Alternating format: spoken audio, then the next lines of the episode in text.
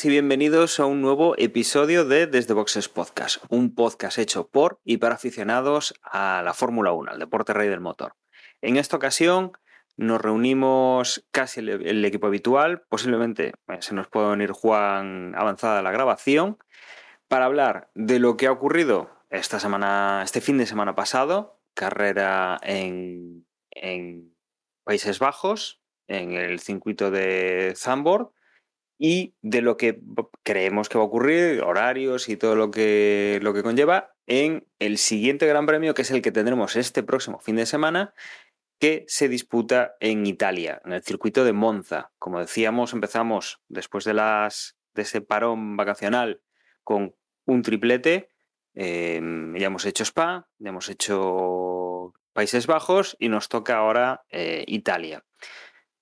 Para, como digo, para hablar de todo esto, estamos casi todo el equipo. Eh, Tengo conmigo a Manuel. Muy buenas, Emma. Hola, buenas, ¿qué tal? ¿Cómo estamos? Y recuperamos, después de unas semanas que no ha podido estar, recuperamos a José. Muy buenas, José. Muy buenas, pues sí, ya había ganas de volver. Llevo, no sé, no sé cuántos programas me he perdido, pero hace tiempo, ¿eh? Sí, entre vacaciones y que te han encuadrado estos tres últimos mal, pues, eh, pues llevabas ya un, un buen tiempo. Bueno, bienvenido de nuevo y, y nada, eh, vamos a meternos ya, eh, como siempre, a analizar primero alguna noticia que tenemos para hoy y luego ya nos vamos a lo que ha ocurrido y lo que ocurrirá en los eh, grandes premios de Países Bajos y de Monza. Y la noticia, comentábamos la semana pasada el tema de la decisión del órgano que, que regula el tema de los contratos en Fórmula 1, que todavía no sabíamos nada, que, bueno, si lo iban a, a contar, si no lo iban a contar. Y Emma, por fin eh, sabemos cuál ha, sido, cuál ha sido más o menos el veredicto y eh, sabemos mm, ya pues cómo se van moviendo las piezas de cara a la temporada 2023 en cuanto a los asientos. Sí, incluso han dado algún que otros detalles interesante para ver, para formar un poco más la película de cómo se ha producido la, la cosa, ¿no? Porque finalmente el, el, Contract Recognition Board este le ha dado la razón a McLaren, con lo cual Piastri va a ser piloto de McLaren en 2023 y en 2024, que ese es un detalle que ha comentado este órgano, porque McLaren ha dicho contrato multianual, pero ya ha llegado la, este órgano para decir de multianual nada, 2023 y 2024, chavales, ¿no? Y, y, después también ha dicho que el contrato de Piastri por parte de McLaren les entró el 4 de julio, ¿eh? Y ya sabéis que toda esta historia de Piastri está ya el 1, el 1 de agosto cuando se hace oficial lo, lo de Alonso con Piastri, pues al día siguiente ya pasa lo de Piastri y tal, pues eh, casi un mes antes ya McLaren ya mm, evidentemente no empezó a negociar con Piastri el 4, pero ya hace más de un mes, un mes que McLaren ya tenía Piastri en, en la buchaca, ¿no? Y, y, claro, con esto, pues evidentemente Alpine pues, ha perdido el piloto, encima tiene que pagar las costas de todo el tinglao oeste, que poca broma con las costas. Eh, por ahí he leído unos 500.000 pavacos que tiene que soltar. En, principio, Alpine, yo imagino que igual para estos la pasta esta igual llega a un acuerdo porque imagino que a McLaren le interesará montar a, Piastri eh, antes de, los test de pretemporada del próximo año. Si, lo puede montar en los test estos que hay en Abu Dhabi, pues para ellos mejor, ¿no? Imagino que, que Alpine intentará no palmar tanta pasta, ¿no? Y, y, negociar eso con, con, McLaren, pero aquí Alpine al final ha palmado de, de, de tener a, un poco eh, lo que comentamos, ¿no? Un problema con Alonso, Piastri y tal, al final se queda sin los dos y con cara tontos, ¿no? Absolutamente con los admir, admirreires de, de toda esta situación. Que quizás que por la parte de Alpine, evidentemente, alguien se tiene que hacer responsable de, del tinglao este, ¿no? Porque eh, aquí han perdido varios activos importantes, ¿no? Y, vamos a ver a quién montan en, el asiento este para ser de compañero de Ocon, que tiene visos de que probablemente sea Gasly, ahora, ahora hablaré de ello, pero a ver quién montan, pero quien sea que monten, eh, en principio un paso por detrás de Alonso, seguro que es, y de Piastri, vete tú a saber, según ellos Piastri era la leche, o sea, todo lo que monten eh, iba a ser un pasito por detrás, ¿no? Y en cuanto a responsables de Dalpin, yo, yo imagino que el máximo responsable de Dalpin tiene que ser el CEO de Alpine, el Lauren Rossi, que vino a sustituir en la estructura a Por completo, yo lo haría responsable de toda esta situación, porque es el que lleva más tiempo en la estructura. También haría responsable a Otmar Sadnauer, porque al final es cierto que el tío empieza a trabajar en Alpine en enero, pero ya lleva ya lleva sus buenos meses en la estructura y, no se ha enterado de nada. O sea, está ahí en el paddock y tal, y no se ha enterado que uno de esos pilotos ha firmado hace un mes un contrato y tal. O sea, ha quedado un poco como un, un poco tontín, las cosas como son, ¿no? Y después eh, ha soltado unas trolas um, Sam Nauer a la prensa diciendo, sí, sí, cuando surgió todo esto de Alonso, yo una de las cosas primeras que hice fue, fue, fue a ver dónde estaba Piastra, que mira tú qué casualidad, estaba en el simulador, en la fábrica, fui allí y le dije, felicidades, Piastri, el próximo año vas a correr con nosotros. Y el tío estaba súper contento, tal, y, y sí, es cierto que en el comunicado no hay, que sacamos no hay declaraciones de Piastre, pero era por, porque lo queríamos hacer rápido y tampoco quería eternizarnos ahí con la parte de gestión de Piastri con sus managers y tal, una declaración, lo queríamos hacer rápido, ¿no?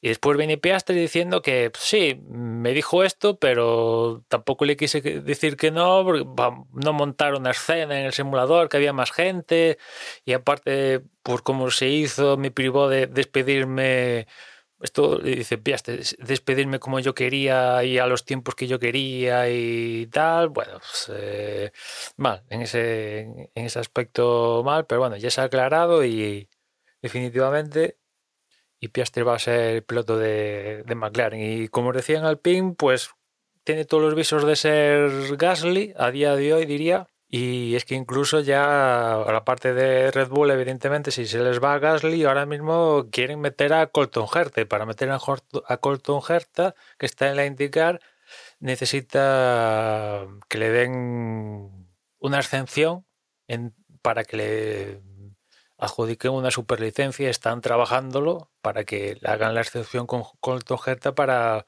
poder meterlo en, en Alpine. Eso al menos eso es lo que venden en Red Bull, que la única posibilidad de que dejen, dejen a Gasly ir a Alpine es que a ellos le dejen meter a Colton Herta en, en Alfa Tauri, que yo creo que se va a hacer. Vamos, si, si, me, si de mí dependiera, tardaría dos segundos en darle la superlicencia a Colton Herta.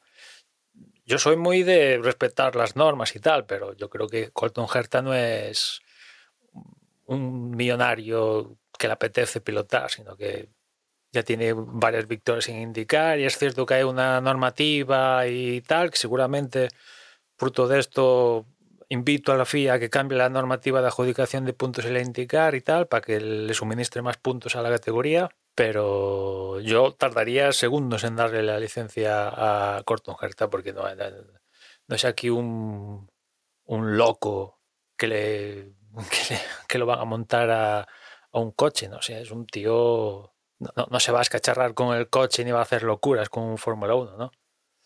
Y, vamos a ver qué, pasa. Entonces que, bueno, ha sido un culebrón que, veníamos ya de mm, tiempo atrás, eh, con todo lo que pasó con, el anuncio de, de, Fernando, que para empezar ya es una mala gestión dentro del equipo, el tener a un piloto que, bueno, desde luego nosotros desde fuera pensamos que aporta mucho, y que desde luego, viendo las últimas, las últimas carreras, pues está por encima del piloto supuestamente titular, porque ya sabemos cómo es esto del equipo francés con un piloto francés, y que, mm, la verdad es que, bueno, eh, la gestión con Alonso, pues es la que desencadena todo este tipo de, todo este problema, ¿no?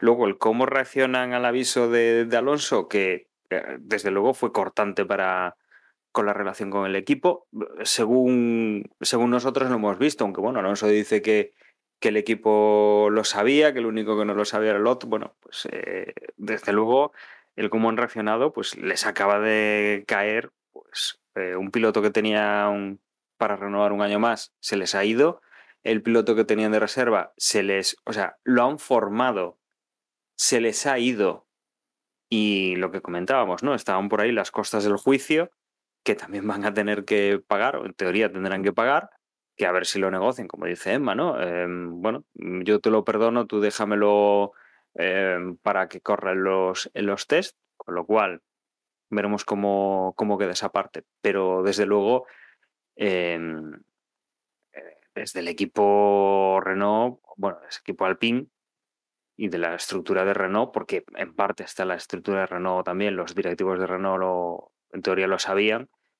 Eh, la verdad es que la, la, gestión ha sido mala, ¿no? Eh, ha sido pues de, de, película de terror.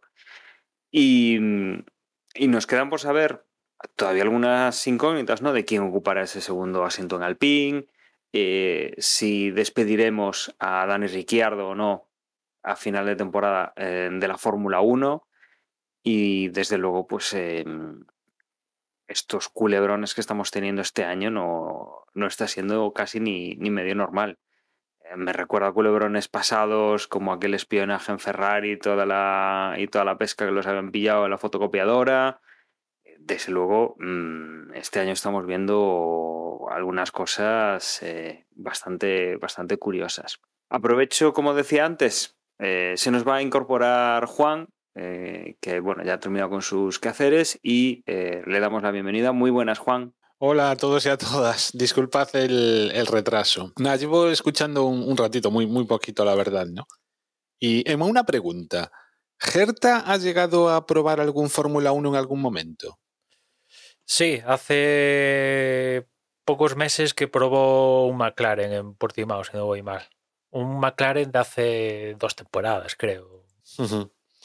Bueno, pues eh, o sea, es que estaba pensando, o sea, cuando decías tú que le darías prácticamente ya de forma automática lo que es la superlicencia, yo estaba pensando, bueno, yo esperaría que probase un Fórmula 1, que al menos se subiese, ¿no? Que digamos una de las condiciones fuese que antes de antes de poder pilotar en Fórmula 1, o sea, antes de obtener esa superlicencia, sí, el hecho de haberlo probado. Y mire, si lo tiene, pues adelante. Y si no, sería cuestión de, de que en algunos libres, pues que lo probase. Si, bueno, el calendario de la Indy creo que ya queda poquito también, ¿no? Para, para acabar, con lo cual supongo que no le sería demasiado complicado. Y estoy contigo en eso, ¿eh? De, de que la verdad quizá lo que esté mal es el, el, la, los métodos que hay o cómo valoran el haber pilotado en la Indy a la hora de obtener esos puntos. De hecho, me extraña que, que no sea la fórmula no propiamente dicha la que poco está insistiendo esto, sino que es la parte de Red Bull la que quiera meter a Ertas. Yo, yo me, imagino, me imagino más un escenario donde la propia Fórmula 1 vaya a Red Bull y diga, chaval, este, lo quiero en mi equipo. Y no, no, parece que ha sido Red Bull que dice, mmm, quiero a este, porque, claro, este pasado fin de semana también hubo prueba en la IndyCar y evidentemente se preguntó a Erta y Erta se mostró sorprendido de que, de que Red Bull lo quisiera para Alfa Tauri. Yo imagino que algo ya hablarían, pero bueno. También yo creo que mm, eh, cualquier equipo eh, de Fórmula 1 toca la puerta de casi cualquier piloto de la IndyCar, salvo alguno que sea súper veterano y que ya lleva ahí 30 años, pues todos sea la oferta que sea y el equipo que sea, dice, me voy a la Fórmula 1. Nada, yo lo que os iba a comentar es que, bueno, em, empezando por el final, yo la verdad es que a Colton Herta no lo conozco absolutamente de nada, no sé ni qué palmares tiene, ni lo he visto nunca en categorías inferiores, ni nada de nada, entonces mm, no, no sé qué opinar, la verdad. Mm, me fío del criterio de Emma. eh, y volviendo un poco hacia atrás, como en los últimos programas no he estado y, y ahí se me han quedado muchas cosas en el tintero que ya a día de hoy están muy pasadas y no tendría sentido. Eh, yendo a la noticia reciente, que es el, tema de Piastri, que finalmente se confirma con McLaren, pues em, lo veo muy positivo para McLaren. eh, es un, parece ser, o al menos todo apunta a que es un gran piloto y que debería de mejorar el rendimiento de, de Ricciardo, que la realidad es que ha sido bastante pobre y nos ha defraudado. Eh, mi, mi percepción de Ricciardo a día de hoy es bastante peor de lo que era cuando fichó por McLaren y, y eso me, me perturba un poco porque yo siempre he tenido a Ricciardo como un gran piloto y un, y un- tío que se adaptaba muy bien a todas las carreras y a todas las circunstancias del coche y que siempre rendía y, y esa percepción se ha, se ha evaporado. Entonces, la realidad es que creo que, que Ricciardo el año que viene no va a tener asiento. Y eso es lo que, mm, no sé, a mí me- no sé cómo decirlo, no, no es que me preocupe porque yo realmente no, no me va la vida en nada que le pase a Ricciardo, pero me, me apena un poco porque es un tío al que le tengo mucho aprecio como piloto y por lo, por lo poco que conocemos de él como persona, digamos. Y, y me extraña que alguien con esa supuesta categoría se vaya a quedar sin asiento, pero no sé, tampoco, que tampoco lo veo en un Haas, ¿sabes? O en un, o en un Williams. No me parece que sea un piloto de un- que tenga que acabar en, en uno de los equipos del fondo de la parrilla. Es que es más Entonces triste que eso. mal. Es más triste que eso porque la semana pasada ya comenté que, que en Haas iban a discutir, bueno, si McLaren no lo quiere, ¿por qué lo vamos a querer nosotros? O sea que Ya, bueno, sí, Haas son también muy particulares y... En fin, no sé, yo... Es que con Haas me parece... está pasando un poco lo mismo que me pasa con Ricciardo.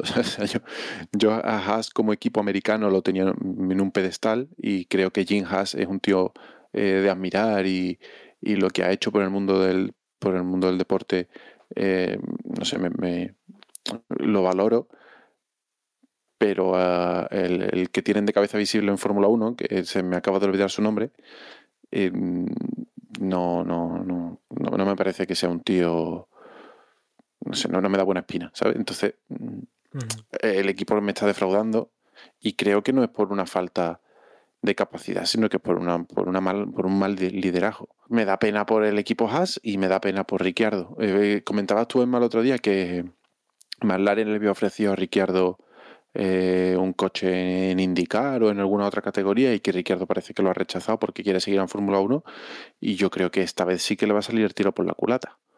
Salvo la opción que se comentó hace un par de semanas o tres eh, de que como Alpine va cagada tras cagada y, y a lo mejor no consigue nadie para, para acompañar a Ocon, pues tengan que dar un paso atrás y volver a contar con Ricciardo.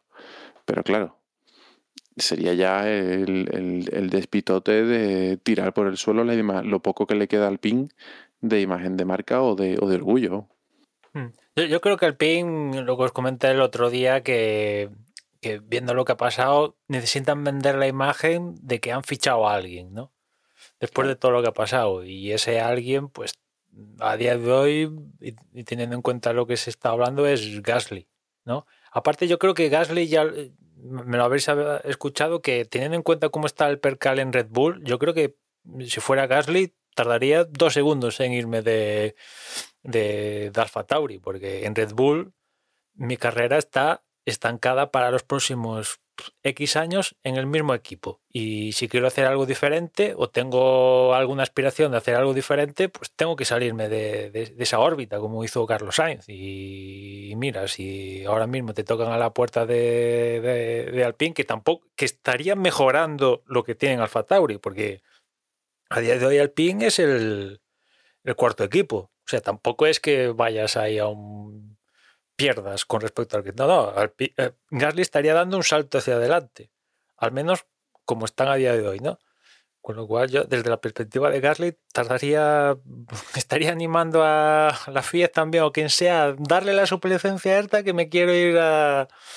a, a Alpine, que aparte francés y teniendo en cuenta que Ocon acaba el próximo año contrato, eh, igual Gasly, si, si finalmente acaba en Alpine, se puede hacer hombre escudería en Alpine y mandar a, a, a a, a Ocon, que de hecho creo que, que el próximo año hay, mm, en, en principio, todos, la gran mayoría tiene contrato, porque todos han firmado mínimo dos años, o sea que, y el único que está así a medio tal era Ocon, o sea que, eh, en fin, yo creo que eh, Alpine le interesa Gasly y, yo si fuera Gasly también me interesaría irme a, a, Alpine. Y además, no, no nos, no nos olvidemos de que Gasly, eh, como dices, ¿no? La carrera, la carrera estancada, eh, no hay forma de ascender al primer equipo, a Red Bull. Eh, Verstappen está muy cómodo donde está, eh, tiene un coche ganador y, y, el equipo está trabajando para él. Em, Checo Pérez, pues está haciendo un buen papel. Y, y Gasly ya sabe además lo que es eh, jugar con subir y bajar entre Alfa Tauri y, y Red Bull. Y todo esto con que él va a tener que estar negociando. O sea, ya no es que esté estancado en el futuro, es que le pueden dar la patada cuando quieran, incluso estando en Alfa Tauri. Con lo cual, seguramente ahí va a haber una oportunidad eh, interesante. Mm, Ocon está haciendo buenos resultados con el Alpine, dentro de lo que cabe, ¿no? Que es el, el cuarto, el cuarto equipo de la parrilla. Y, y, Fernando, desde luego, está sacando oro de, de, lo que ofrece el Alpine, con lo cual eh, yo creo que Gasly no debería pensárselo mucho en cuanto a, en cuanto a ese salto. Y por el lado de, de Ricardo, desde luego, mm, a, ver, a mí como lo que me transmite como persona es, es increíble. Eh, desde luego, eh, yo creo que os comentaba el otro día ese vídeo que publicaba en Instagram dando la noticia de que se iba de McLaren y tal, y, y desde luego eh, que ha sido la única vez que he visto yo romper esa, esa sonrisa, ese, bueno, estaba serio y, y obviamente pues le, daba pena, ¿no? No haber podido dar lo que tenía o lo que se esperaba de él en este, en este equipo. Y creo que ha tenido años mejores, ha estado pues a otro nivel, más al, hacia los años de, de Red Bull y, y, y, a principios de su carrera y desde luego yo creo que se, si se va, a ver, obviamente méritos no ha hecho para quedarse estos años. Antes sí que podría tener un crédito, pero lo ha ido perdiendo durante, durante los dos últimos años y, y que seguramente lo tenga, lo tenga complicado. Pero vamos a ver cómo, cómo se materializa esto y a ver si pues eh, tiene suerte y acaba en un sitio donde, donde vuelva a brillar o si directamente si se va de la Fórmula 1 pues encuentra un Fórmula E o, algún nuevo reto que quiera que quiera emprender y que le devuelva esa, esa sonrisa. Uh -huh. A mí me da más pena por, por la parte personal que obviamente por lo que hemos visto deportivamente en, el, en estos últimos años, que, que la verdad es que no, ha sido, no han sido buenos resultados. Y según, no sé, con otros pilotos no me da esa sensación de que digas, bueno, pues, o sea, Mazepin, por ejemplo, que, que este año ya no está por los temas que tal, pero que bueno, que con las actuaciones del año pasado tampoco dices, pues al tío se le veía que tenía una actitud y la ha ido perdiendo y, está, o sea, se le nota compungido con el hecho de, bueno, pues aquí, no sé, Ricardo me da ese, esa sensación de decir, bueno, pues eh, yo creí que lo podía dar, que hemos hecho tal, pero bueno, que, que no puedo y que, que, luego te da una sensación de persona, ¿no? No de...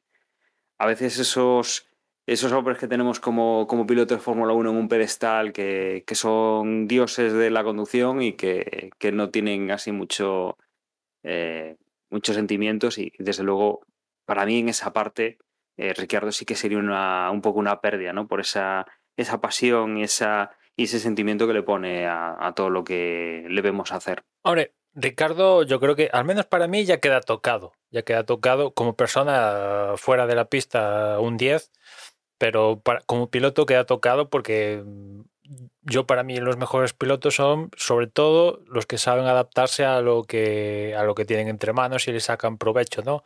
Sea que sea las circunstancias. Cuando las cosas te van bien es muy fácil hacer la pole, pero las cosas cuando van mal, ahí es cuando hay que sacar el, el punto, ¿no? Y Ricardo con McLaren, pues eh, las cosas no, la no, se las ha conseguido adaptar, salvo momentos circunstanciales cuando logró la victoria el año pasado y un chispazo tal, no se ha conseguido adaptar y, como piloto, pues al menos para mí ya ya, ya no está en, en, antes de, de, de McLaren, donde lo ponía mm, de los cinco mejores pilotos de, de, la parrilla, seguro que ponía a Ricardo. Yo ahora mismo eh, a ver si lo pondría entre los diez primeros. ¿eh? Tengo mi. Me lo tendría que pensar, desde luego, ¿no?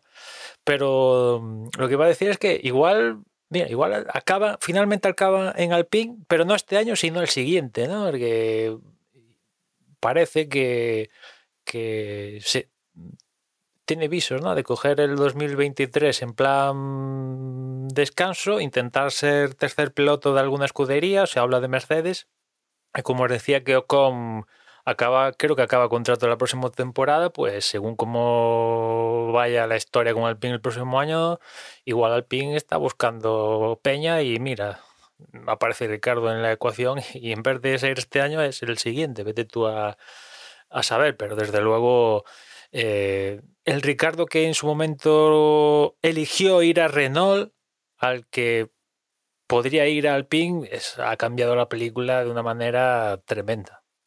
Lo que a mí me falla en esa historia es la salida de Ocon de Alpine. Mm, si lo ficha otro equipo, sí, pero que acabe contrato y Alpine quiera contar con otro, me chirría.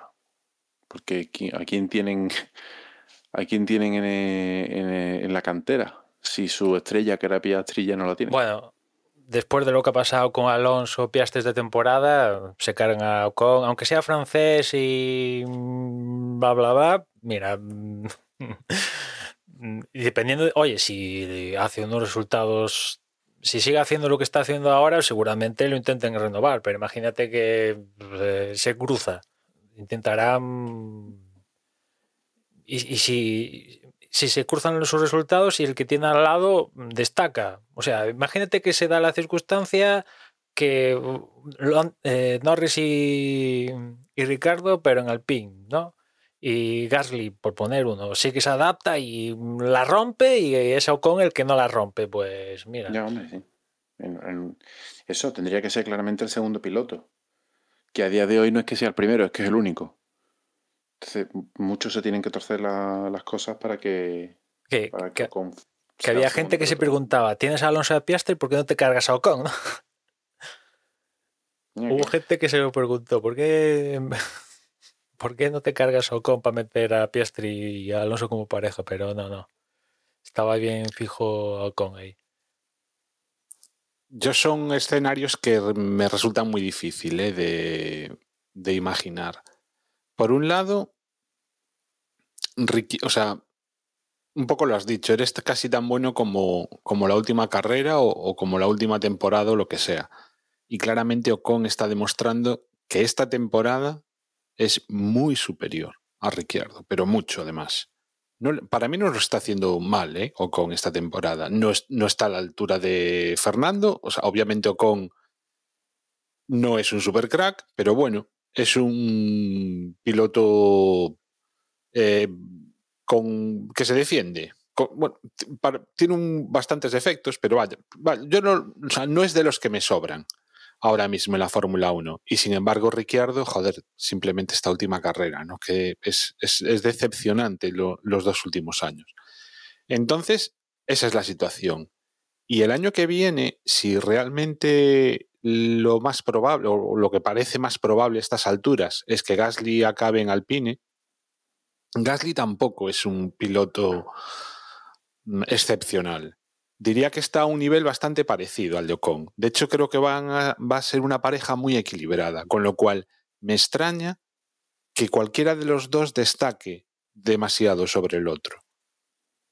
Con lo cual, esa, esa posibilidad de que no renueven a Ocon porque resulta que su compañero de equipo lo está haciendo mucho mejor, no es algo que, bueno, todo esto obviamente son futuribles y son opiniones, ¿no? Pero vamos, son, es jugar a, a profetizar cosas, pero vaya, yo lo que me imagino es eso, que la temporada que viene el rendimiento de ambos pilotos será bastante parecido, quizá el, la única, el, único motivo por el que sí que me inclino a pensar que quizá no quieran eh, renovar a Ocon es que Ocon haga de las suyas como hizo cuando estaba en, en Racing Point y como hizo con Alonso varias veces, de que da la sensación de que muchas veces le importa tres pepinos lo que es el equipo, va a lo suyo y genera accidentes. Con lo cual, si, ya digo, si el año que viene con Gasly mete la pata un par de veces en ese sentido, pues quizá Alpine se plantee no renovarle y pillar a Ricciardo, pero Ricciardo vendría de un año en blanco y de haberlo hecho bastante mal en McLaren, con lo cual tampoco creo que sea una opción demasiado buena para Alpine, ¿no? Este año en blanco va a ser, o sea, no sé, ojalá, yo estoy con José, ¿eh? o sea, me duele bastante eh, la situación de Ricciardo, pero es que es que el rendimiento no está siendo el, el debido. Con lo cual, pues, eh, es que es, ese es el problema, que, que, no está teniendo ningún tipo de rendimiento. Y si se tira un año en blanco, no sé yo si alguien lo repescará, ¿eh? Me da que no, no sé. Ojalá sí, pero yo lo veo complicado. Yo creo que sería más sencillo que volviese este año a Alpine que el año que viene. Pero bueno, son todo opiniones así muy... A ver cómo, cómo derivan los acontecimientos, ¿no? Como siempre, en, en, estos casos el tiempo es el que nos va a dar la el que nos va a dar la respuesta ¿no? a estas dudas que tenemos a día de hoy. Bueno, veremos la temporada 2023, antes si hay presentaciones, pues como, como la enfilamos a nivel de pilotos. Y creo que no tenemos más noticias, con lo cual nos vamos a ir, eh, nos vamos a ir a Países Bajos, al Gran Premio de Zandvoort, con, no sé si Emma, eh, antes de la clasificación tocamos algo, algo destacable, o si nos vamos ya directamente a esa clasificación que pudimos ver el sábado. No, no es que pasara gran cosa, pero solo para un poco para ponerlo en, en valor, eh, los primeros libres Verstappen tuvo problemas, de hecho creo que apenas hizo dos vueltas o tres en los primeros libres, con lo cual no empezaba muy bien el, el fin de semana en casa, pero claro, tú después ves el resto del fin de semana, empezando por la clasificación y dices, pues aquí es, es donde empieza un poco, entre comillas, la magia de de, de, Verstappen, ¿no? Donde comienza el Gran Premio apenas rodando un par de vueltas porque el coche tiene un problema y, y a las primeras de cambio ya se engancha todo al fin de semana para llevarse la victoria, ¿no? Volvió a firmar la, la pole, es cierto, no como cambió bastante la película con respecto a lo que vimos en Bélgica. Aquí no tuvo un cohete, sino estamos hablando de terreno eh, terrenales. Mm, Verstappen fue terrenal. De hecho, yo no, no, he mirado datos, pero seguramente estaríamos hablando de la clasificación más ajustada de lo que va de temporada. Pues por ahí debe, debe andar la cosa, ¿no? Eh, Verstappen se llevó la pole, pero la tuvo que luchar porque opositaron a ella Ferrari y también Mercedes. También Mercedes opositó a la pole. Es cierto que al final el mejor posicionado de Mercedes fue Hamilton siendo cuarto, pero es que al final cuando intentaban marcar eh, la vuelta más rápida en Q3, pues eh, Sergio Pérez eh, cometió un error y se fue largo y tal, escapatoria, pim pam, y, ahí acabó la sesión. Eh, los Mercedes iban por detrás de Sergio Pérez, con lo cual, pues, no, no, tuvieron la oportunidad de mejorar su tiempo en Q3 y de ahí que, Hamilton fuera cuarto y, Russell sexto, pero viendo lo que vimos en Q1 y Q2, pues los Mercedes estaban cercanos a bueno, iban a estar en la lucha por la pole que finalmente se llevó Verstappen. Segundo fue Leclerc, que lo intentó, lo intentó, ahora no recuerdo bien, creo que pudo cometer un error y tal, y se le escaparon ahí unas décimas muy golosas, y de ahí que también que no consiguiera arrebatarle la posición a Verstappen, pero se tuvo que conformar con la segunda posición. Tercero fue Carlos, cuarto Hamilton, quinto Pérez, sexto Russell, séptimo Norris, octavo Schumacher, que fue tanto Schumacher como Sonova como Stroll, que entraron en la Q3, fueron un poco así lo destacado diferencial de la clasificación, porque estábamos, estamos acostumbrados a que se metan por ahí los Alpine, Alonso sobre todo, y Alonso y, y, Ocon y alguno más, pero claro, que si te meten en clasificación Schumacher, Sonoda y Stroll, sobre todo Stroll, que consiguiera meterse en la Q3, que creo que esa era la primera Q3 que hace en la temporada, creo por ahí de mandar la cosa, pues eh, es un poco lo, diferencial de, de, esta clasificación. No salió en la Q3 porque creo que tuvieron un problema eléctrico con el coche, creo, si no recuerdo mal, y, y, no pudo marcar tiempo en la Q3, pero bueno, ya era décimo, que para los estándares de Aston Martin esta temporada y en especial de Stroll, pues mm, bastante, bastante bien. Y si tuvieron que contentar con, con la Q2 y no pasar a la Q3, pues Gasly o con Alonso, que en este caso no, no pudo clasificarse para la, la, Q3, creo que se encontró con algún coche cuando intentaba mejorar el tiempo y bueno, pues no, no pudo mejorar el tiempo y, y tampoco iba, el Alpine iba muy, muy bollante aquí en, en Zambor y entre que se encontró con el coche y tal, pues se quedó en, en Q2 y también se quedaron en Q2. Egma, perdona. Y también que fue una clasificación de estas en las que la pista iba mejorando muchísimo, vuelta a vuelta.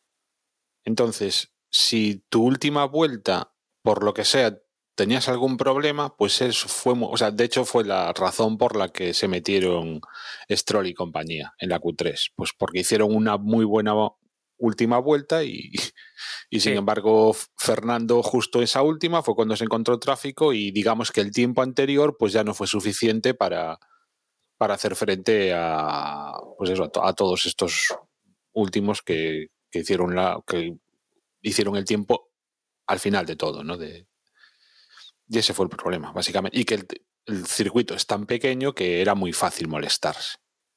Porque mm, tampoco es, es que es no es que fueran tráficos como otras veces que realmente notas que ha habido un una o sea ha sido grave no realmente la, el, estorbo que produce un coche contra otro. O sea aquí muchas veces simplemente eso era el tráfico. Sí, sí, pero bueno, es un poco el riesgo también que cogió Mercedes en la Q3, porque también intentaron ser los últimos en el trenecito para intentar aprovecharse de que la pista mejora y tal, pero apareció el error de Pérez y, no pudieron mejorar el tiempo, ¿no? Y, como comenta Juan, pues esto pasó también en las otras rondas, ¿no? Con cada más duraba la sesión, pues la pista iba cogiendo más goma, iba mejorando las circunstancias y evidentemente marcar, hacer la vuelta cerrando la sesión, pues te iba a dar un mejor tiempo que al principio de la sesión, por ejemplo, ¿no? Y detrás de Alonso, pues Guan Yuzu, Albon, y ya detrás de Albon y quedándose en, en la Q1, pues eh, Bottas, Ricardo, Magnussen, Vettel y, y Latifi. En este caso no hubo sancionados de ningún tipo, ni, ni sanciones, ni cambio de unidades de potencia, ni, ni nada, lo cual se agradece, francamente.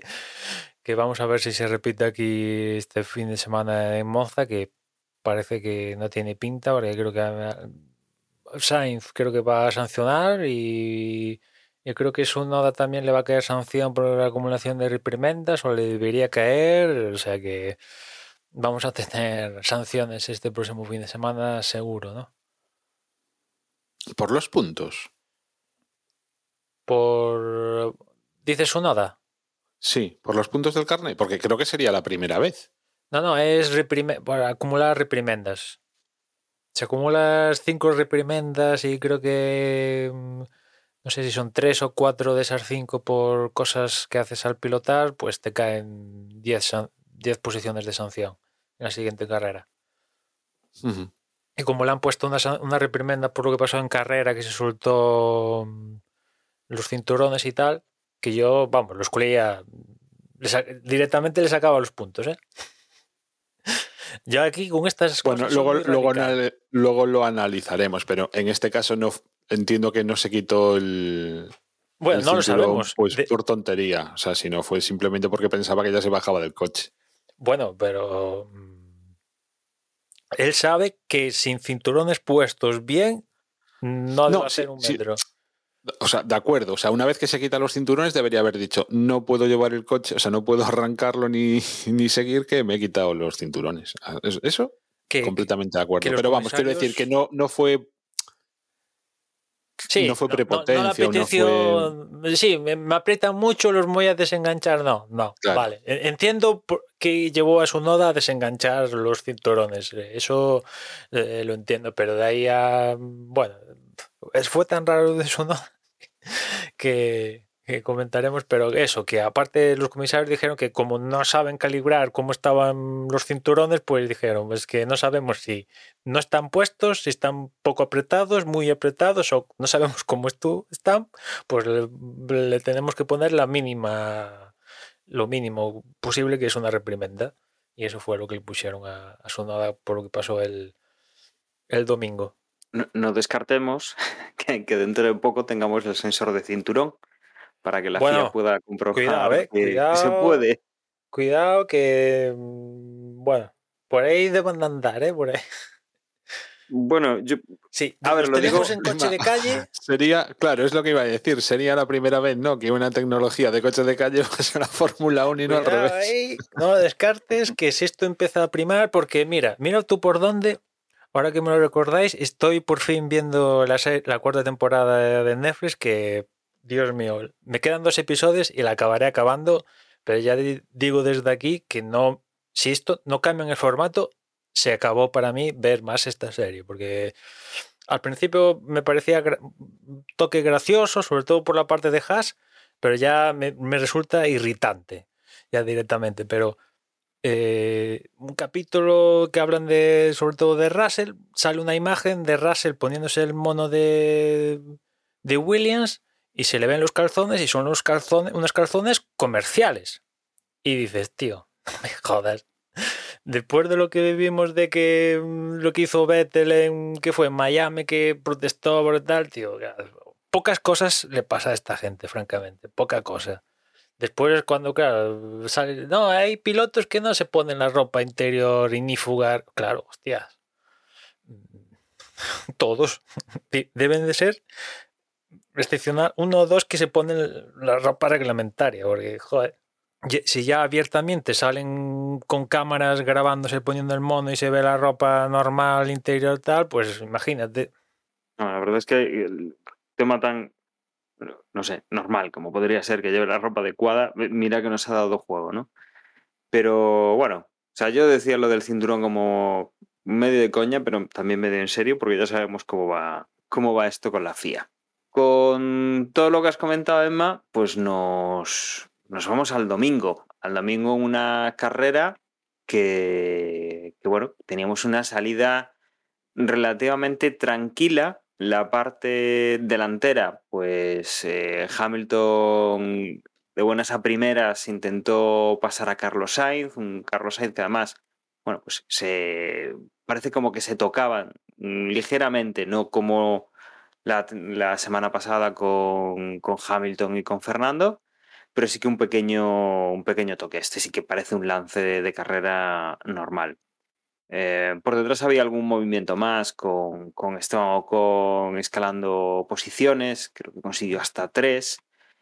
Y no era pues hasta la vuelta 2 cuando teníamos ya pues algún alguna cosa más interesante que ver, como ese roce de Kevin Magnussen en la, en la curva 2 que prácticamente choca de lado contra, contra el muro, lo lija, no, no tiene que, que abandonar la carrera. Eh, los ingenieros le dicen que, que, no tiene problemas en el coche, pero bueno, que, que vamos, que fue, fue bastante más espectacular de lo que resultó ser en realidad.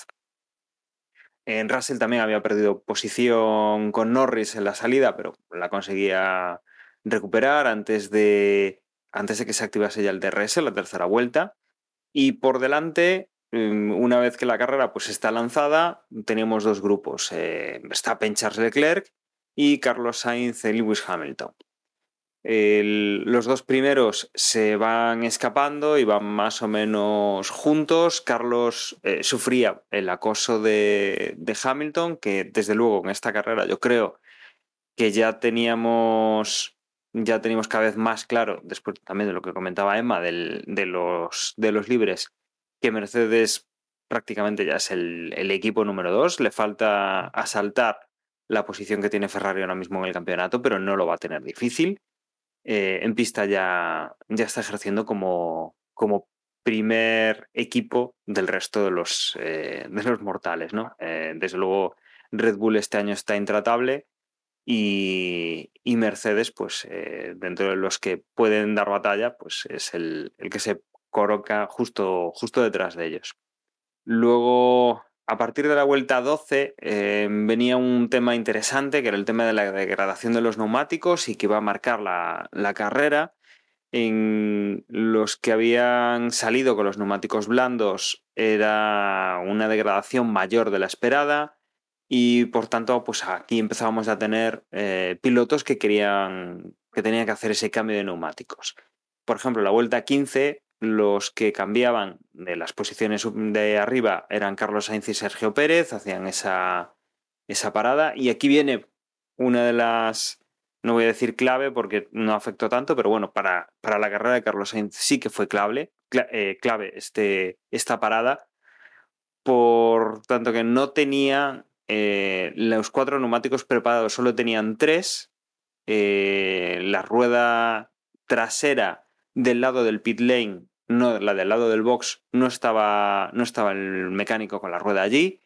Por lo visto, por normativa, tiene que pasar por una zona que es por delante del monoplaza, no invadiendo pues, ciertas zonas, con lo cual, bueno, pues tuvo que dar una vuelta del copón, porque eso, pues, fue una entrada en boxes precipitada, prácticamente creo que ya Carlos Sainz estaba, estaba cerca de, la entrada del pit lane cuando le mandan parar, cuando dan la orden también a los mecánicos a ponerse a trabajar y esto ocasiona que en vez de parar dos, tres, entre 2 y 3 segundos de, de, parado, incluso entre 2 y 4, eh, pues la parada se vaya a 12 segundos, con lo que ya aquí pues, pierde posición con, con Sergio Pérez. Eh, y bueno, pues eh, la verdad es que se ve marcada su carrera con, con este incidente. Poco después entran Verstappen y, Leclerc, que circulaban eh, en primeras posiciones, con lo cual, a partir de aquí, los que iban una estrategia distinta, que eran Mercedes, quedan eh, liderando la carrera. Alonso, por ejemplo, que también era de los primeros en, entrar, conseguía hacer un, undercut a, Esteban Ocon y poco a poco iba escalando posiciones, ya se había colocado en la décima eh, antes de entrar y bueno, aquí quedaba colocado en la novena posición.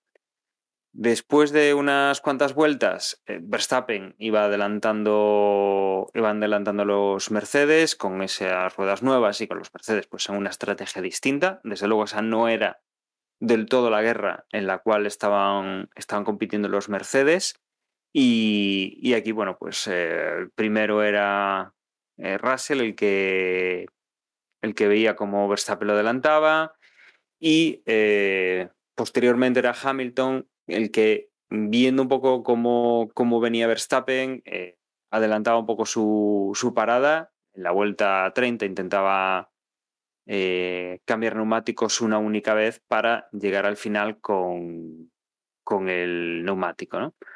Desde luego, eh, aquí era importante también ver un poco cómo, cómo los neumáticos más duros se comportaban en la pista, con lo cual Max Verstappen, que estaba pendiente un poco de, los Mercedes, de esa estrategia distinta y de una, una, parada menos que la suya en principio, pues cómo, cómo, iban, cómo iban a poder eh, estorbarle a final de la carrera o darle problemas a final de la carrera, bueno, pues eh, Verstappen sí que pedía, em, eh, pedía que se examinase ese rendimiento de los neumáticos duros para ver cómo, cómo iban los pilotos que los iban, que los iban calzando, ¿no? Eh, desde el equipo, bueno, él creía que no, no, tendría un buen ritmo, pero desde luego Mercedes sí que le estaba sacando bastante, bastante ventaja a estos neumáticos. Em, Hamilton ya estaba acercándose a Sergio Pérez, y conseguían, bueno, tenían ahí una, eh, una lucha que casi termina pues, con los dos pilotos fuera pero finalmente eh, Hamilton adelanta limpiamente a, Sergio Pérez y, le quitaba la, posición. En todo esto, pues teníamos ya teníamos ya polémica, bueno, polémica, teníamos aquí pues, el tema de la, comentábamos de, Yuki Tsunoda, que paraba em, paraba en boxes, eh, andaban con el tema de los cinturones, se volvió a incorporar a la pista porque Yuki Tsunoda pensaba que, que tenía que abandonar, al final le dicen que no, que no tiene que abandonar, sale la, a la pista después de una parada mm, des- después de una parada bastante larga y eh, finalmente, bueno, pues el coche cuando vuelve a pista se ve que sí, que tiene problemas y que, que debe parar el coche. Nada, para en una zona aquí en un lateral, cerca de una, de una escapatoria, pero desde luego no en el mejor sitio estaba la publicidad, que impedía, bueno, pues dar marcha atrás al coche para meterlo por la escapatoria. Y eh, nada, desplegaban coche virtual de eh, Virtual Safety Car para, para que bueno, no hubiese ningún tipo de incidente con, con ese coche mientras lo estaban retirando y era algo pues que eh, Verstappen, Hamilton, Russell, eh, Norris y Alonso, por ejemplo, eh, aprovechaban para, para cambiar neumáticos. Esto perjudicó a Charles Leclerc, que había parado justo dos vueltas antes de que, de que hubiese este, este Virtual Safety Car, con lo cual se veía penalizado con, con esta eh, con este problema de, Yuki Tsunoda. Poco después, Valtteri Bottas también tenía que, parar el coche. eh, aquí, pues, eh, lo tenía que hacer en la recta principal.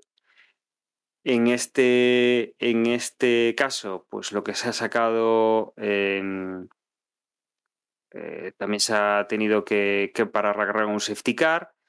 Y eh, como quedaba en la recta principal, pues aquí ya ha habido un, un problema a mayores y es que al estar la recta principal cortada, los coches tenían que pasar a través del, del pit lane por seguridad, con el límite, y aquí pues se mezclaban los coches que hacían parada y los coches que no hacían parada, que tenían que circular por el por el, por el paddock, ¿no? Eh, aquí hemos tenido, pues, eh, a Max Verstappen perdiendo posición por, eh, por volver a cambiar neumáticos, se preparaba para el último tramo de carrera. Hamilton no, no paraba, intentaba pues, hacer la estrategia distinta a la que hacía Max Verstappen. Aquí ya estaban peleando pues, por la victoria. Y, y desde luego, pues tenían que, tenían que eso, hacer estrategias distintas y, ver un poco pues, quién, iba, quién iba a conseguir dominar pues, el resto de la, de la carrera. Aquí tenemos otro de los incidentes de carrera que han afectado a Carlos Sainz, en el que resulta que su equipo eh, lo deja salir a la calle de boxes, que en ese momento ya no es calle de boxes, sino que es calle de boxes y aparte es la zona por donde pasan los coches y hace frenar a Fernando Alonso que viene circulando, no tiene intención de hacer una no tiene intención de hacer parada, viene circulando por el pit lane y, y tiene que pegar un frenazo bastante importante. De hecho, Carlos decía que bueno, que el piloto que había visto detrás que había hecho una parada, o sea, había hecho una frenada exagerada para, para que le pusiera la sanción, pero vamos, o sea, es clarísimo el unsafe release. Y, y bueno, esto luego penalizaría al piloto, al piloto español. En el momento que se reanuda la carrera, eh, Hamilton, que, mm, que iba en primera posición hasta, hasta que se reanuda, pues eh, no puede contener a, a Max Verstappen, que con neumáticos nuevos, obviamente la estrategia era mejor, pero Hamilton pues, tenía que, buscar hacer algo distinto si quería, si quería ganar. Bueno, pues aquí eh, no, no hubo duda, Verstappen pues, se- se puso a tirar a fondo y no hubo, no hubo problema. Luego también teníamos a, Russell que conseguía adelantar a su compañero de equipo. Russell sí había hecho el cambio de neumáticos. En Mercedes pues tuvieron que decidir quién arriesgaba, quién no. Y, y Russell pues con una estrategia distinta de neumáticos conseguía adelantar a, a Hamilton y lo dejaba en tercera posición. Eh, Sainz conseguía también pasar a, Checo Pérez, pero estábamos pendientes de, la sanción, que finalmente pues eran, cinco segundos. Y, nada más, pues aquí, eh, últimas vueltas de carrera, teníamos a Verstappen pues, sin ningún tipo de problema en primera posición, con neumáticos nuevos, sin que tuviese más que, pasearse. Russell, después de adelantar a su compañero de equipo, llegaba en segunda posición. Tercero era Hamilton, que bueno, sufrió un poco con esos neumáticos. Perdón, el tercero era Leclerc, después de adelantar a, Hamilton, que iba sufriendo con, con esos neumáticos de, más vueltas que, que, el resto de pilotos que sí que habían parado en el, en el último safety car. Como digo, bueno, pues cuarta posición para Hamilton. Eh, quinto entraba eh, Carlos Sainz, pero por la sanción se veía retrasado. Entonces, la quinta posición le correspondió a Sergio Pérez. La sexta le ha correspondido a Fernando Alonso, la séptima a Lando Norris y Carlos Sainz, que entraba, como decíamos, en quinta posición, al final ha acabado octavo en, en la carrera por esa, por esa sanción. A partir de aquí ya pues entraban en, en novena posición Ocon y en décima Stroll, cerrando los, los puntos. Pues mira, yo mmm, realmente no sé si es el tema, pues seguramente no, no sea el tema más destacado de la carrera, pero yo me quedé con la sensación cuando era de que la lucha por la supuesta victoria, que luego no fue posible, pero bueno, en ese último safety car, eh, cuando parecía que Hamilton podía arrastrar la victoria a Verstappen, o al menos que estaba peleando muy seriamente por la segunda plaza, y se deciden a no parar, eh, tengo la sensación de que le han caído muchos palos a Mercedes a posteriori, a todo lo pasado, por no haber parado en, esa, en ese safety, porque efectivamente, y viendo los resultados, no fue la decisión correcta, porque acabó cuarto, cuando perfectamente podía haber acabado segundo, pero yo pienso que hicieron lo que tenían que hacer, que era la estrategia contraria a Verstappen, para intentar ganar. ¿Salió mal? Bueno, pues salió mal, pero podía haber salido bien y podían haber ganado la carrera. Y ahí fueron valientes, hicieron lo que dice el sentido común, que es haz lo contrario que tu rival, y, para mí fue la decisión correcta. Y quiero desde aquí partir una lanza a favor de Mercedes y de Hamilton porque creo que lo hicieron bien. Y además se jugaron la baza de hacer lo que a priori debería ser la estrategia menos buena con Russell, es decir, jugar las dos cartas y así te garantizas que al menos una de las dos estrategias es buena. Y bueno, se llevó Russell a la segunda plaza, que no era su intención, era que se la llevase Hamilton, pero como equipo acabaron con esa segunda plaza. Entonces, Supongo que es anecdótico en el cómputo general de la carrera, pero yo fue la sensación con la que terminé después de las 72 vueltas. Yo, yo creo que mm, ahí en Russell yo le pongo más malicia él era consciente que no iban a parar a Hamilton y sabía que metiéndole los blandos pues iba a tener más potencial que, que Hamilton. Y ahí yo le bueno, veo más malicia. Caso, ahí yo le, yo le veo más malicia. Mismo.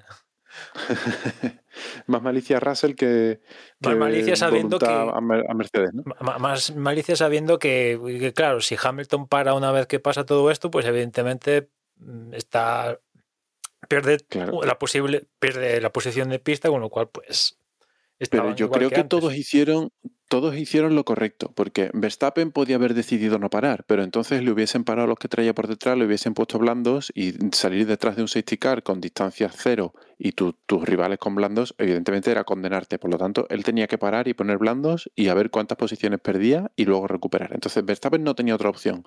Hamilton dijo, vale, ¿qué tengo que hacer? Lo contrario de lo que haga Verstappen. Y Russell que dijo, ¿qué tengo que hacer? Pues lo contrario de lo que haga Hamilton. Entonces, creo que todos hicieron lo que tenían que hacer y salió pues, pues, como salió, ya está. Jugaron sus cartas y este fue la, el resultado sí, de la sí, partida. Eh, arriesgaron a, a, la victoria y en este caso pues no les ha salido y de hecho pues lo sencillo, o sea, en otras circunstancias di, dirían pues metemos a los dos y hacemos segundo y tercero, gran resultado, los dos en el podio, pero quisieron jugar a a la victoria claro. y en este caso pues no... La realidad es que hubiesen conseguido un segundo y tercero jugando a asegurar y jugando a arriesgar hicieron segundo y cuarto. No es una gran diferencia de puntos, no, no están en una posición eh, en la que esa diferencia entre quedar tercero o quedar cuarto a, a, nivel de equipo sea una gran diferencia. La putada es para Hamilton, sí, que podía haber acabado segundo y quedó fuera del podio, pero joder. Hombre, lo peor es que mal por valientes. Hamilton pasa de liderar, la, de liderar la carrera a acabar cuarto. Bueno, faltando sí. qué, 10 vueltas, ¿no? lo que faltaba. Sí, claro. bueno, iba con medios y todos sus rivales con Sí. blandos y además blandos nuevos, bueno, mala, usados, sí, Pero puntos eh, tampoco perdieron tanto y, y de hecho es la debe ser la primera vez de lo que va de temporada donde Ferrari se aprovecha de un de un desajuste, diría yo, de, de Mercedes y, no como hasta ahora que, que Mercedes estaba aprovechando absolutamente de todo lo que pasaba en, en Ferrari. Aquí se ha dado un poco la, a la vuelta esa, pero sí, sí, yo pues, de hecho pasa un poco como en Abu Dhabi también, estaba en esa disyuntiva, pero claro, eh, no es exactamente la misma circunstancia, pero un poco parecida y Mercedes volvió a optar por, por no parar a, Hamilton y primar la posición en pista y, y en los dos casos Verstappen lo superó, ¿no? Aunque aquí yo creo que el, el único escenario donde veía sufrir la victoria de Verstappen es Verstappen no entra y Mercedes sí entra, pro- produciéndose todo el safety car y toda la situación. Yo es el único escenario donde vería a Verstappen sufrir por la victoria. En el resto de escenarios, pese a que estaba la cosa más igualada que en Bélgica, por ejemplo, siempre veía a Verstappen por delante de, los Mercedes. De todas formas, mm, de lo que yo me acuerdo sobre todo es de los exabruptos de Hamilton en la radio. Que, vaya, que hay que comprenderlos perfectamente, ¿no? Por, por la situación, por los nervios, por eh, la decepción. Pero, vaya, que todas estas estrategias que estoy contigo, ¿eh? eh, José, de que mira, era el momento de arriesgarse en un año en el que a lo único a lo que pueden aspirar realmente o por lo que podrán ser más o menos recordados es por el número de victorias, porque a fin de cuentas quedar segundo o tercero, mm, teniendo en cuenta que Mercedes iba siendo la primera escudería desde ni me acuerdo cuánto, pues mira, ¿qué más da, no? O sea, casi les, yo también iría a intentar conseguir victorias.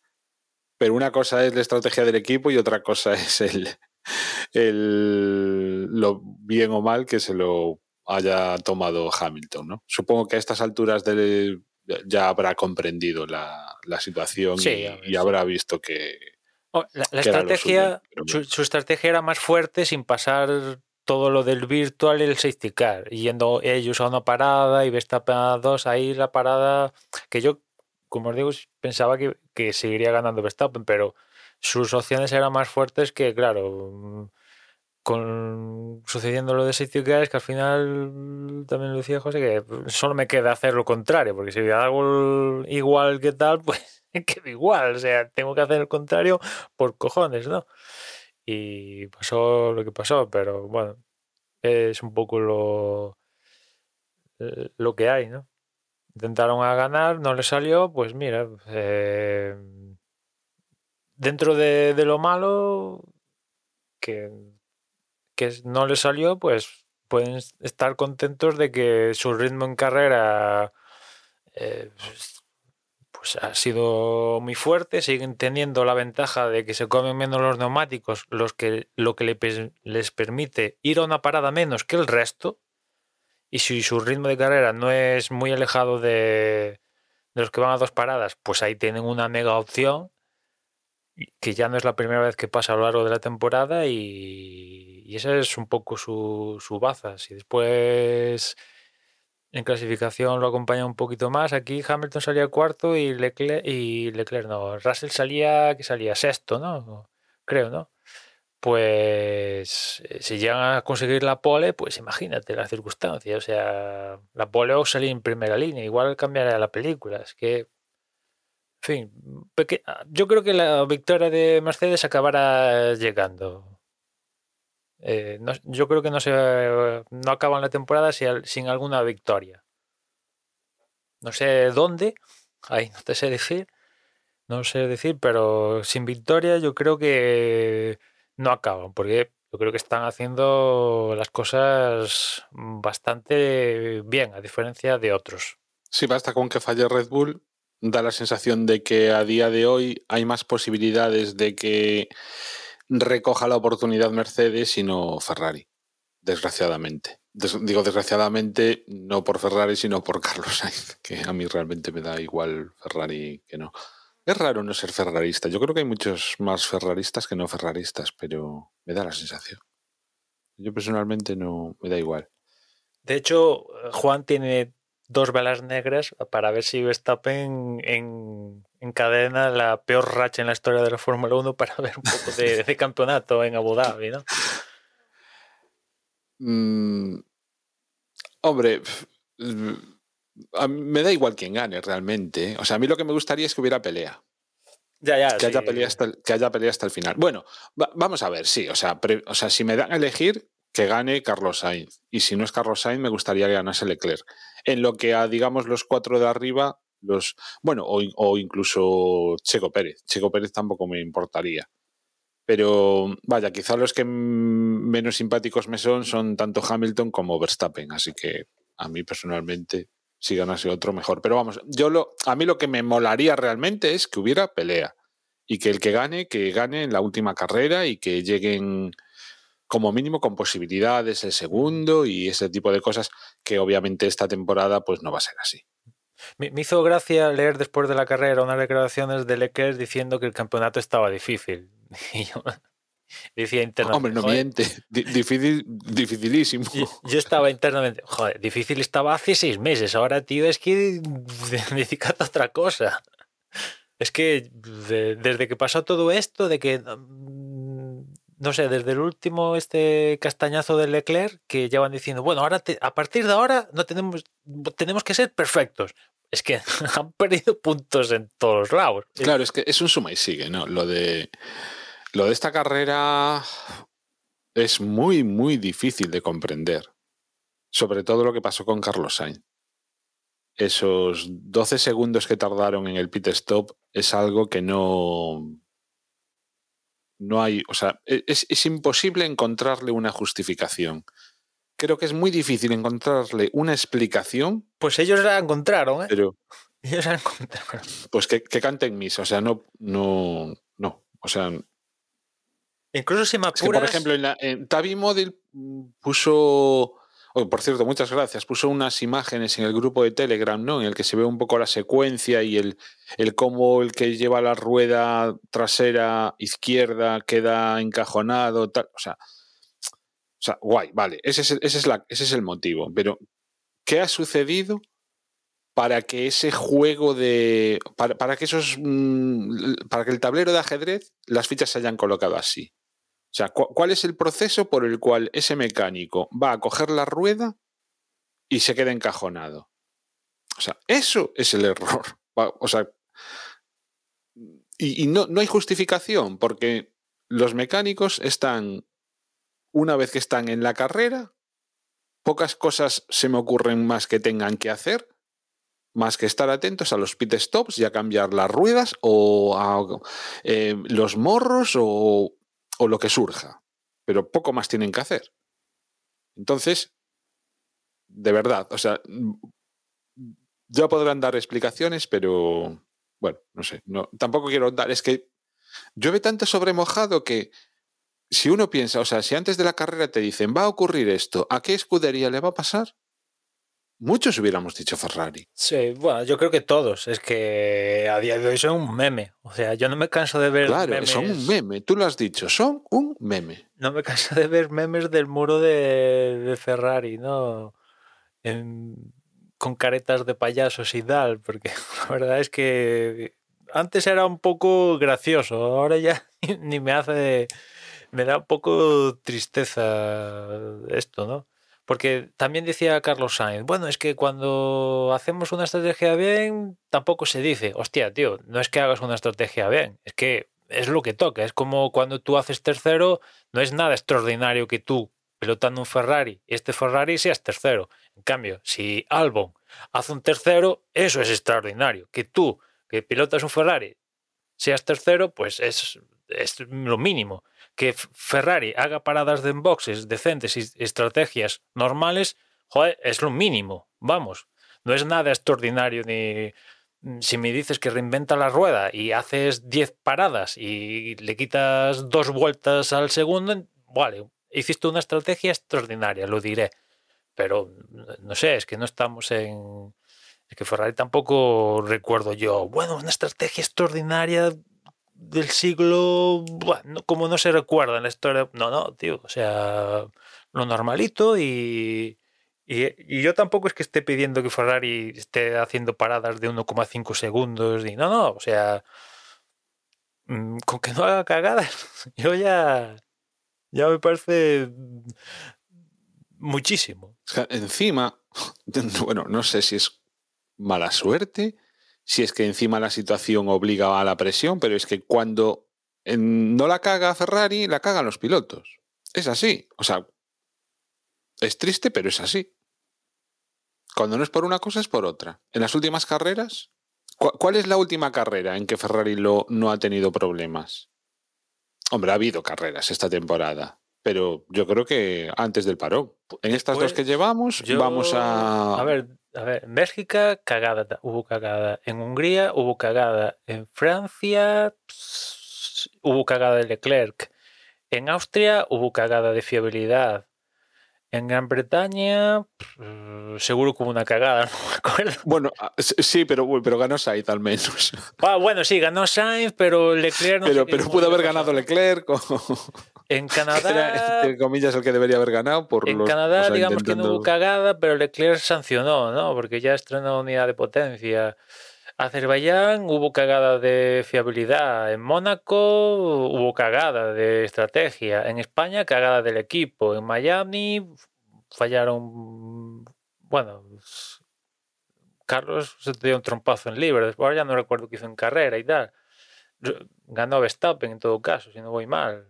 Fueron segundo y tercero. Bueno, habría que remontarse a Miami, digamos, una cosa así, para ver una carrera normalita. Nor- na- Nada extraordinario. ¿No? O sea, ya hace. Hombre, si ganan eh, es extraordinario. Pero bueno. Bueno, bueno, carrera limpia, sin cagadas. Ujú. aún, aún No, vamos. Que es que es eso. victoria. Es, es lo- eh, no, no ahondemos más. No, son un meme y, y ya no son ni divertidos. O sea, es lo que, o sea, totalmente de acuerdo con lo que dijiste. Al principio hacía gracia, ahora ya ni eso. Es más, yo creo que eh, cualquier cosa que, les pase a partir de ahora se lo tendrán merecido, porque, a ver, yo viendo todo esto, no espero que mañana entre un tipo y diga a la gente, estas 50 personas despedidas, entran 50 nuevas y, y con eso se arregle Ferrari. No, no, pero es un poco la actitud de viéndote diciendo, no, hay, no hace falta cambiar nada, nosotros vamos bien. Digo, no, tío, sí que hace falta cambiar algo, ¿no?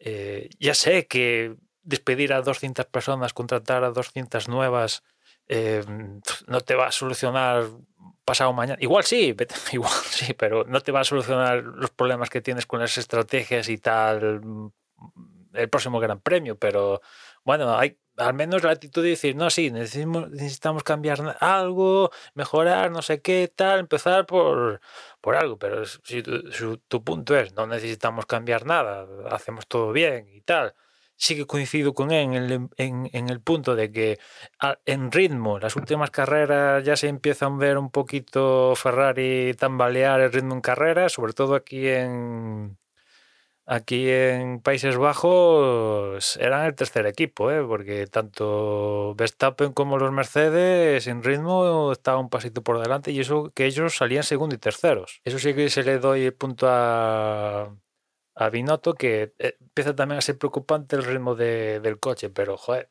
tía, hay que tener, no sé. Yo creo que lo ve todo el mundo, no es que seamos nosotros que hay un problema con Ferrari y sus tres estrategias y su y, no es el que de repente pasa esto, es que ya no es ni la primera, ni la segunda, ni la tercera temporada que Ferrari manifiestamente, su grupo de estrategia, pues aparecen unos caganchos enormes. Que también Mercedes come- me- comete caganchos, errores garrafales, sí, pero todos recordamos eh, lo que pasó con Bottas el año pasado, la parada más larga de la historia en Mónaco, y lo que pasó en Alemania hace no sé cuántos años con el entra ahora, entra, no, no, ahora sí, ahora sí, ahora, ahora no, tal, en Alemania, vale, pero una, dos y el resto del año era impecable. Claro, es que Ferrari no está haciendo eso, son todas las carreras alguna cagada y sin ninguna cagada, pues Bahrein, la primera carrera hacen doblete y, y se da la circunstancia que en gran parte hacen el doblete porque los dos Red Bull abandonan. Esa es la carrera impecable. El resto del año ha habido alguna cagada. Cambiamos de escudería. y dejamos ya lo de Ferrari.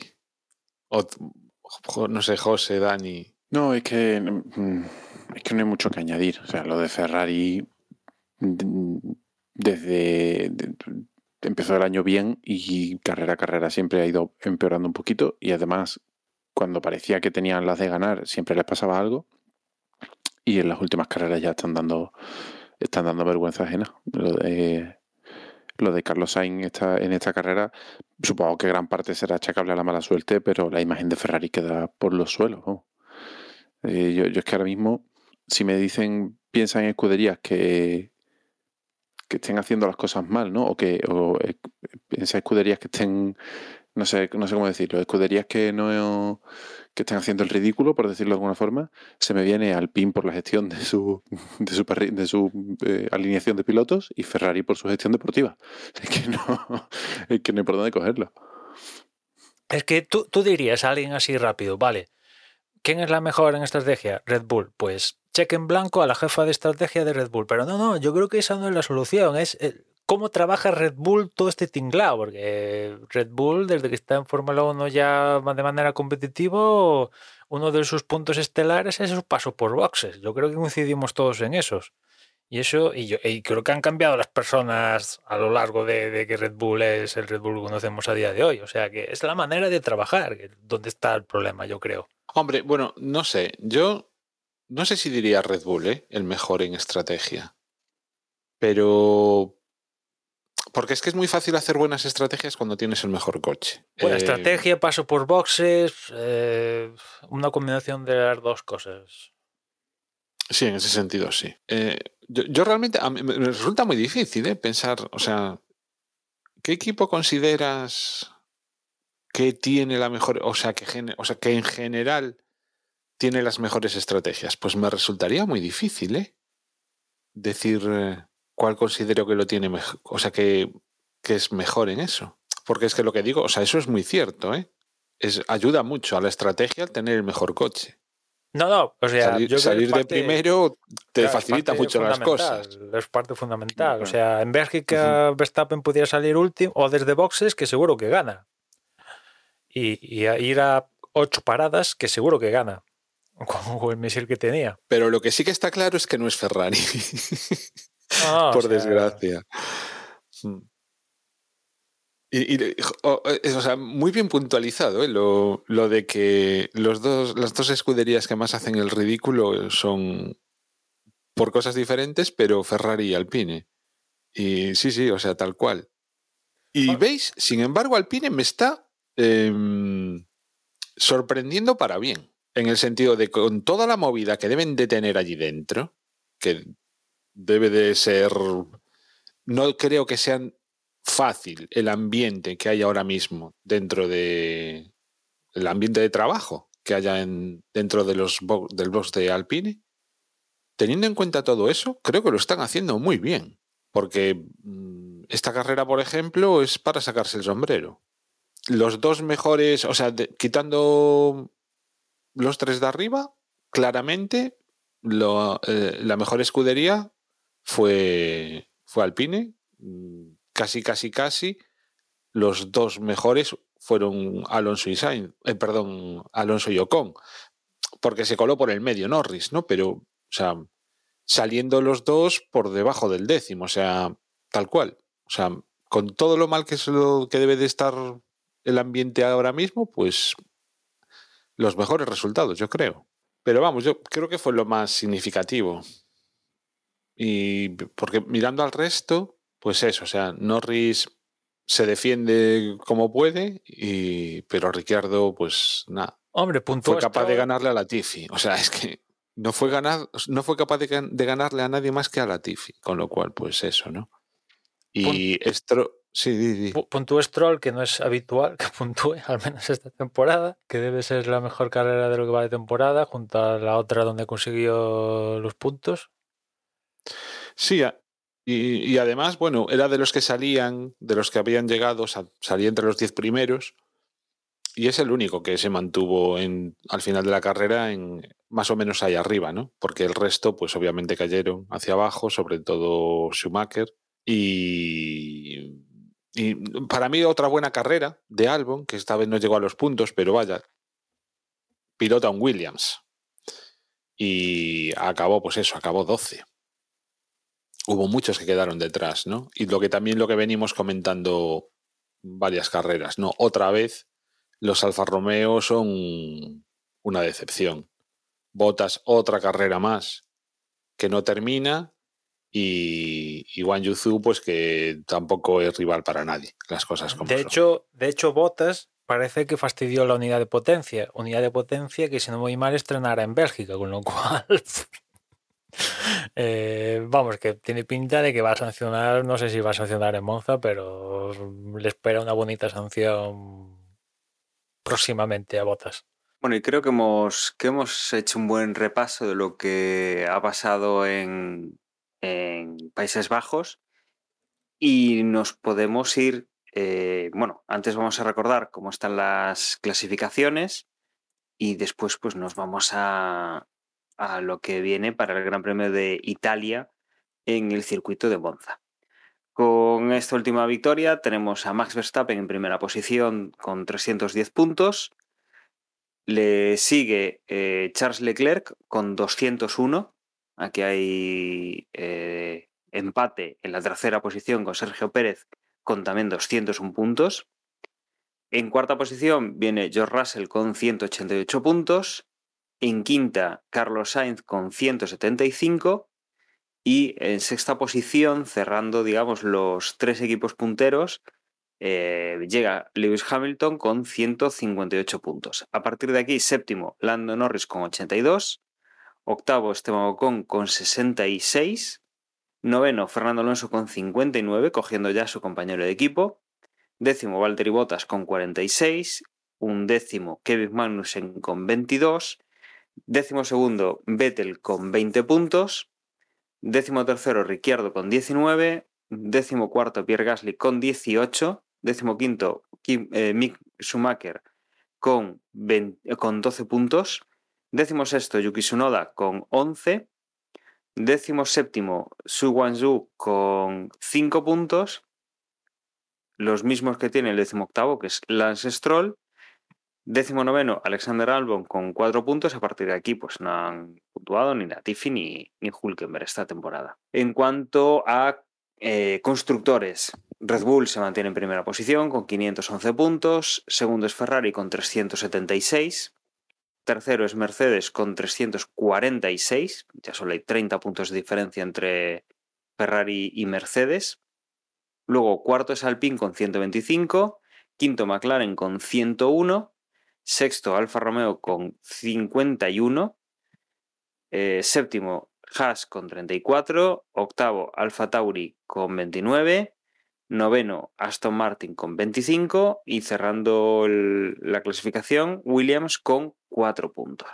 Y con esto nos vamos a, a Italia, al Gran Premio de Monza, que Emma, mm, creo que aquí tenemos alguna cosa distinta, puede ser, con la clasificación. No, ¿O es la no, misma hora de siempre. Volvemos a los horarios eh, normales. Ah, estos que tuvimos aquí en Países Bajos eran una excepción.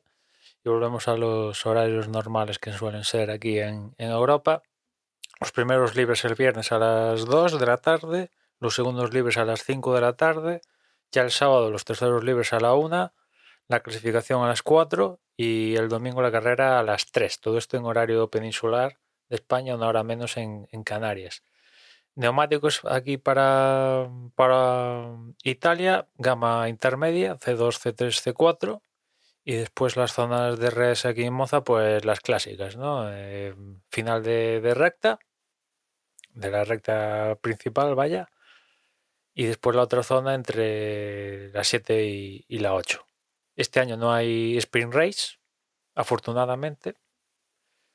Y, nada, vamos a ver lo que pasa en, en Monza este año. Por ahí he leído que hay previsiones de tormentas esporádicas. Vamos a ver si vemos un Monza pasado por agua en alguna sesión o, no.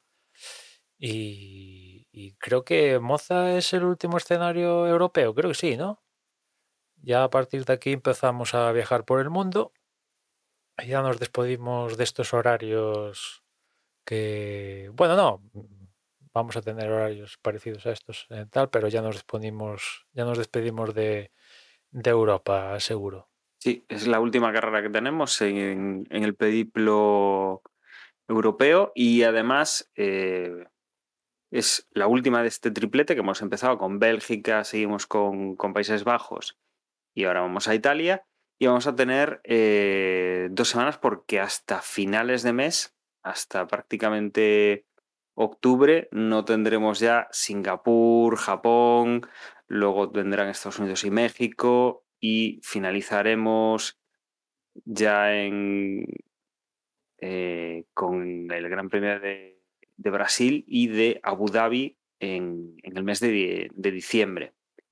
Digamos que esto es lo que nos, lo que nos mm. queda ya. Mm, varios, se, serían tres, eh, sí, tres grupos de dos carreras eh, y ya serían a nivel eh, Asia y Asia-América y, y, bueno, luego también de vuelta para, para Asia. Mm.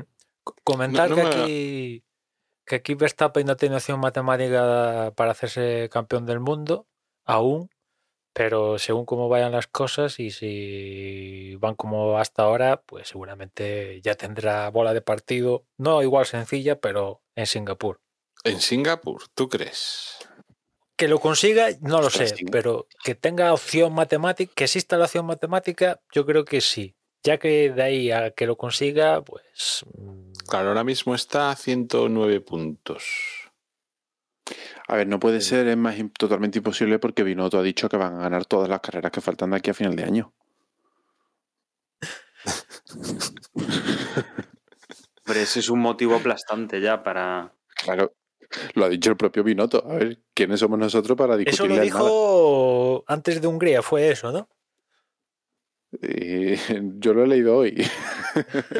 ¿Sabéis qué es lo triste? Que a mí, a mí me dicen, Leclerc va a ganar todas las carreras de aquí a final. Pon tu pasta, ¿quién gana el mundial? ¿Leclerc o.? o... Mira, o Verstappen? mi, mi pasta va para Verstappen. Te voy a apostar. O sea, mi que... pasta va para Verstappen. Aunque gane todas las carreras Leclerc, mira. Yo creo que Ferrari no gana una carrera hasta que acabe el año. No, yo creo que Ferrari sí puede ganar alguna carrera, pero, pero Tal como están las cosas. Hombre, pueden pasar cosas, yo qué sé, puede llover, puede salir un safety car que les beneficie, yo qué sé, hombre, algo. Posibilidades hay, realmente eh, están ahí, están siempre en las primeras líneas en de, principio de la sí, salida. En principio sí. sí. Pero. No sé. Que, que había. Que podría ser, podría pasar que no ganen ninguna. Pues perfectamente, sería creíble. Pero que van a tener posibilidades de ganar más de una, sí, ahora está por ver si la mala suerte o ellos mismos no lo tiran por la borda. Es que Leclerc, un tío que aspiraba al título, no conseguía un podio desde Austria. O sea, cuatro carreras después consigue entrar al podio. Un podio, ¿eh? No es ganar, podio. Que Hombre, Verstappen... podiums está claro que van a hacer. Lo que, Hombre, lo que Eso sí, joder. Yo me inclino más a pensar que alguna va a ganar porque lo que me parece difícil es que las gane todas Red Bull. Por cosas. O sea, siempre pasan cosas, ¿no? bueno. Pero, pero claro, o sea, es, que, es que ya, ya, puestos, o sea, me imagino tanto ganando a Ferrari como ganando a Mercedes, como si me apuras ganando a un Alpine. En una carrera de estas locas, ¿no? De hecho, esta temporada lo que no hemos tenido es resultados en ese plan el, pues las, carreras que ganó, yo qué sé, el año pasado Ricciardo, por ejemplo, ¿no? Que ganó con el McLaren y cosas así extrañas que suceden de vez en cuando. Pues esta temporada no hemos tenido ningún resultado en ese plan, con lo cual estadísticamente aún falta alguno. Entonces, pero vamos, yo es eso, o sea, si me imagino ganando a Ferrari es no, no por méritos propios, sino por deméritos de, de Red Bull. Ostras, y si me apuras mucho, también de Mercedes. Muchos de méritos tienen, o sea, tienen que juntar los de méritos de Red Bull y de, de Mercedes, ¿eh? ojo, cuidado. Antes era fácil que Mercedes, no por desméritos, sino por el coche no les daba más. Pero juntar los Sí, deméritos pero bueno, Mer- hoy- Pero Mercedes tampoco lo tiene tan sencillo. El coche yo creo que es peor. Todavía es un poco peor. Tienen a dos pilotos que compiten entre ellos. Mm, tampoco están haciendo unas estrategias estratosféricas en Mercedes, con lo cual... No sé, yo... mm, Si me dices quién va a ganar, Mercedes o Ferrari, mm, ahí tengo muchas más dudas a la hora de poner mi dinero, si en uno o en otro. Claramente, Mercedes va en ascenso y Ferrari en descenso, con lo cual casi se inclina uno, ¿no? A apostar más por Mercedes que por Ferrari. Pero bueno, en una carrera loca cualquier cosa puede pasar. Y- ¿eh? Y este fin de semana, ten en cuenta que este fin de semana van de amarillo en Ferrari. o Sí, sea, eso- cuidado, eso. ¿eh? Cuidado. Sí, no, Que no tienen es- miedo a- al gafe, ¿no? Esto es el apocalipsis ya. Yo me temo lo peor. Que los dos no arranquen la carrera, tan siquiera. Ya, o sea, le veo posibilidades a eso, ¿eh? Está pendiente también eh, un cambio, ¿no? De, por parte de Carlos Sainz. ¿No tiene que cambiar el motor? Sí, sí. mm, En principio tiene pinta de Monza, que lo cambie en Monza. Pero es que, mí- no sé. a mí me sorprende. en esta carrera, Me, me sorprenden por ser Monza, pero oye, mm, ellos verán. Es cierto que el mejor momento para cambiarlo era mm, era Bélgica, pero claro, no vas a, a- a- a los dos sancionar, ¿no? Pero mm, es que después Singapur sancionar como que no. O sea, después es que tampoco tenemos circuitos, bueno, sí, hay algún circuito, pero claro, ya, por ejemplo, Brasil ya es el ya deberías haber sancionado. No vas a sancionar en la penúltima prueba, ¿no?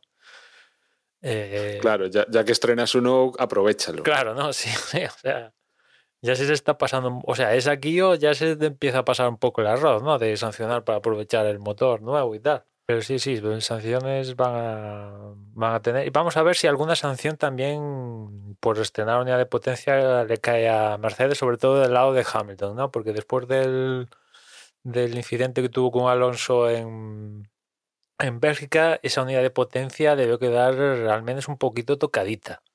Y yo imagino que esa unidad de potencia es pata negra porque mm, para este ciclo Bélgica-Italia estrenaban unidades de potencia porque se necesita un motor, ¿no? Con lo cual se le fastidió esa unidad de potencia un poquito a Hamilton, aunque no lo fastidiara de todo, pues ya, te queda tocadita. Y realmente de esto yo creo que vamos a tener mucho durante las, las siete carreras que quedan de temporada.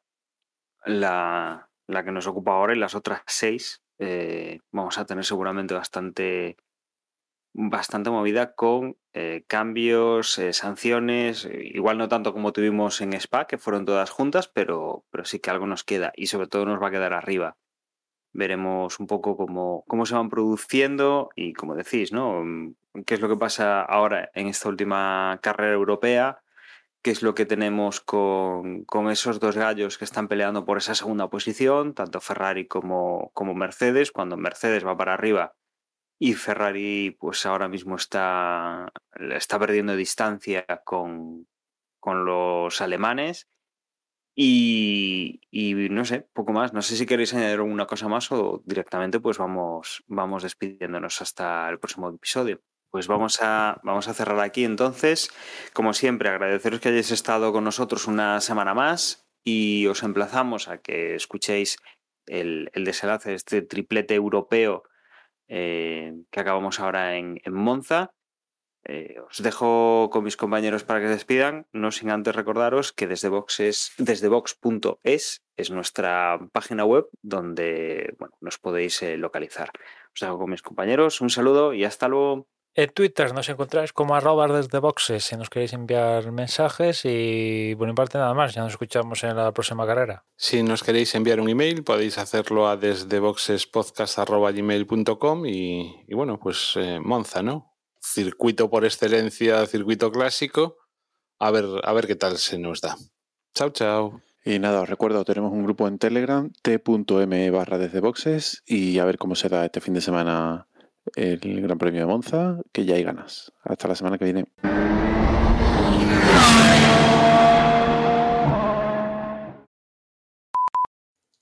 Estoy que me caigo de sueño ahora mismo. Para descansar, porque el triplete este